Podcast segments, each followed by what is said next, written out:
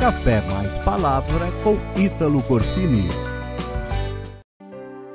Hoje a nossa reflexão vai falar um pouquinho sobre conselhos. Há muitas pessoas que seguem literalmente aquele ditado que diz: se conselho fosse bom, não se dava, mas se vendia. Porém, há momentos em que nós necessitamos de um conselho.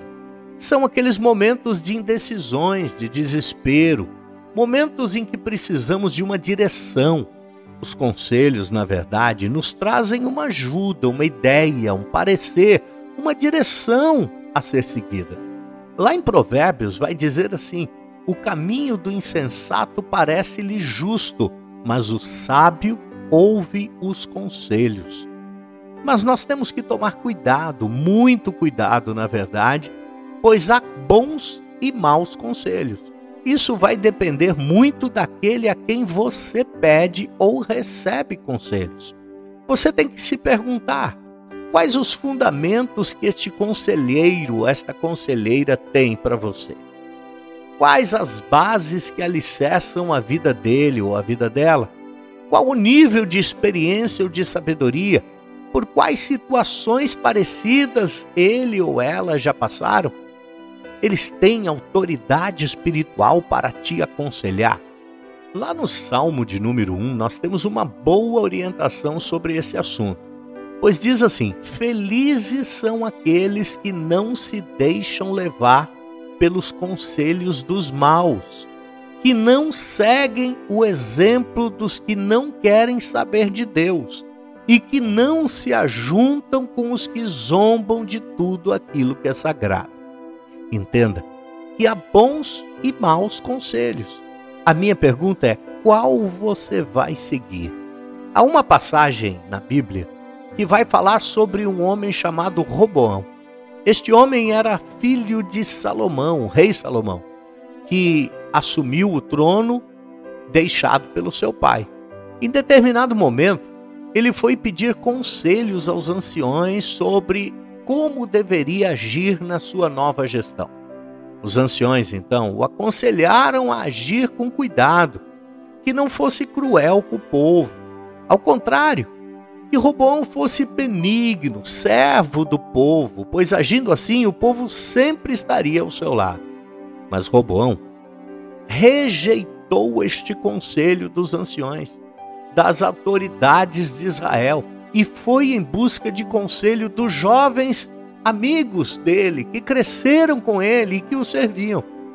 Nem sempre nós gostamos dos conselhos dos mais experientes, dos mais sábios, e temos sempre a tendência de rejeitar estes conselhos. Eu, por exemplo, já fui jovem, tenho filhos jovens, e nem sempre eles gostam dos conselhos que eu e a minha esposa damos a eles. Mas, na verdade, os anciões, principalmente aqueles que servem ao Senhor há muito tempo, têm sempre uma palavra de sabedoria para nos dar. Roboão, então, recusou os conselhos dos anciões e correu para os mais jovens. O conselho destes jovens foi justamente o oposto. E Roboão seguiu os conselhos desses seus amigos. As consequências foram desastrosas para Israel. O reino se dividiu e o povo se rebelou. E pior, Israel sofre essas consequências até os dias de hoje. Tudo por causa de um mau conselho. Veja o que o mau conselho é capaz de fazer. Pode destruir uma família inteira, uma vida inteira e ter consequências desastrosas. O Salmo 1 continua dizendo: Feliz é o homem que a sua alegria, ou seja, a sua satisfação, está na lei do Senhor e nela medita dia e noite. Portanto, saiba que você, em algum momento da sua vida, precisará de um conselho sábio, maduro, que trará direção. Isso não é ruim, todos nós precisamos ou vamos precisar ser orientados em algum momento da nossa vida. Porém, Tome cuidado com quem você se aconselha. De onde vem esse conselho? O melhor conselheiro é aquele que tem os seus alicerces fundamentados na palavra de Deus, pois os seus conselhos serão frutos da boca de Deus. Que Deus abençoe a tua vida. Até o próximo Café Mais Palavra. Inscreva-se nas nossas redes sociais e comece bem o seu dia. Café Mais Palavra com Ítalo Corsini.